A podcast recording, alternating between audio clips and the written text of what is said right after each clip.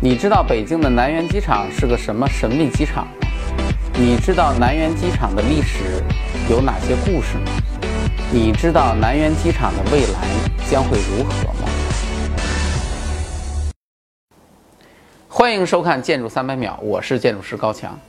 你知道吗？二零一五年，美国人统计说，全世界前七位的最延误机场都在中国，这里面包括了北上广深这四个难兄难弟儿。而民航总局的统计则表明，中国延误最严重的航空公司是谁呢？中国联航，准点率只有百分之五十五点五七，几乎是每两架飞机就要晚一架。那中联航在哪个地方飞呢？它的主要基地就是位于北京的南苑机场，一个非常神秘而又古老的机场。说起南苑机场，这个机场本身其实没什么，是一个很小的机场。多小呢？记得当初它还没扩建之前，我去做过。印象中和火车站，而且那种特别老式的火车站没什么区别。候机室的门都是那种上个世纪的对开木门。如果你是第一次来北京的，一下南苑机场，你肯定会认为，哎呦，自己八成是被骗了。后来南苑机场零六年进行了改扩建，扩建之后，旅客的吞吐量可以达到了六百万人次，而一五年在全国两百多个机场排名当中荣获第四十六名，听上去还行。可是你知道吗？首都机场的吞吐量是多少？八千九百九十四万，连零头都不到。所以，如果仅从民航的角度来说，北京真的需要南苑机场吗？这个问题，我们先要来了解一下南苑的历史。南苑的历史要到很久很久以前，还是辽金的时代，这里曾经遍布河道，那是小动物们的美好家园。当时的皇帝们呢，也非常喜欢在这里打猎。元代的忽必烈还在这儿圈了一个猎场，修宫殿。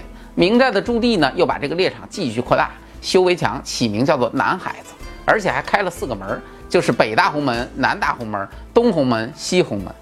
到了清代，这里就更火了，皇帝们在这儿大兴土木，建了一堆宫，什么旧宫、新宫、南宫，而且这里不止打猎，还没事儿搞个接待，弄个拓展，开个会什么的，那是热闹极了。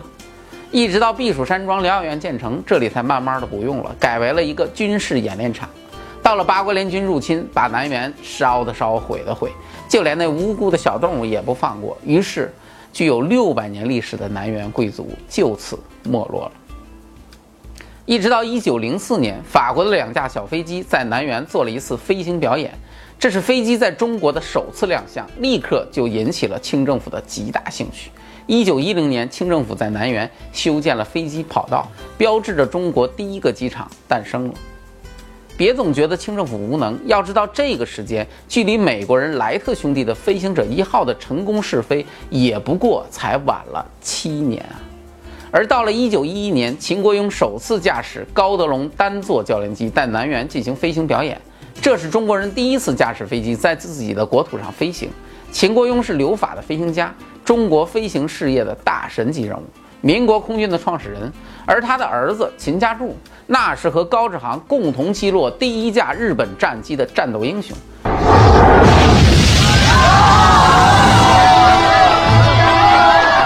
这老秦家绝对是中国航空史上的第一家了，令人敬佩。到了一九一三年，民国政府在南园开办了航空学校，秦国勇当校长。南苑航空学校不仅是中国的第一所航校，也是亚洲的第一所航校。而当时的日本，到一九一六年才有了第一所民间飞行学校，一九一九年才创办了第一所正规航校。南苑航校一九二八年停办，一共用了十五年的时间，培养了一百六十七名飞行员。这些人后来成为了中国航空事业的骨干。而且，一九一四年，南苑航校的飞机维修厂还自行设计制造了中国最早的军用飞机和第一架水上飞机。这个事情让中国成为当时世界上第四个可以自行制造飞机的国家。听着这些，你肯定也会感叹：原来我们也曾经和世界飞行强国是如此的接近的。新中国成立之后，南苑机场更是承担了大量的飞行任务，包括开国大典、历次国庆阅兵都是从这里起飞。外国飞行表演队的飞行表演也要在这里举行。一直到九十年代，南苑机场才由军用机场改为了军民两用机场，并且成为中联航的基地机场。现在北京要建第二机场，南苑已经确定要并入新机场。而原来的航站楼呢，也要变成新机场的一个叫做城市航站楼。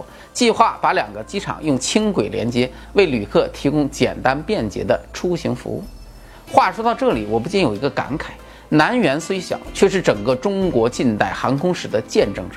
对于新机场来说，真的需要这么一个小小的航站楼吗？谈一个小小的建议：为什么不考虑把南园改造成一个以飞行文化为主题的公园呢？一方面可以保留曾经的一些历史痕迹，展示中国航空的文化脉络；另一方面，在空间上则可以与北侧的奥林匹克公园遥相呼应，再现历史上南园生态优美的自然环境。这个公园的建设不仅可以改善南城的生活环境，表现南城的文化，更重要的是，它可以作为中心城区与新机场区域的过渡区，成为未来新机场建设发展的有力支撑。这种一举多得的事情，我们是不是可以考虑呢？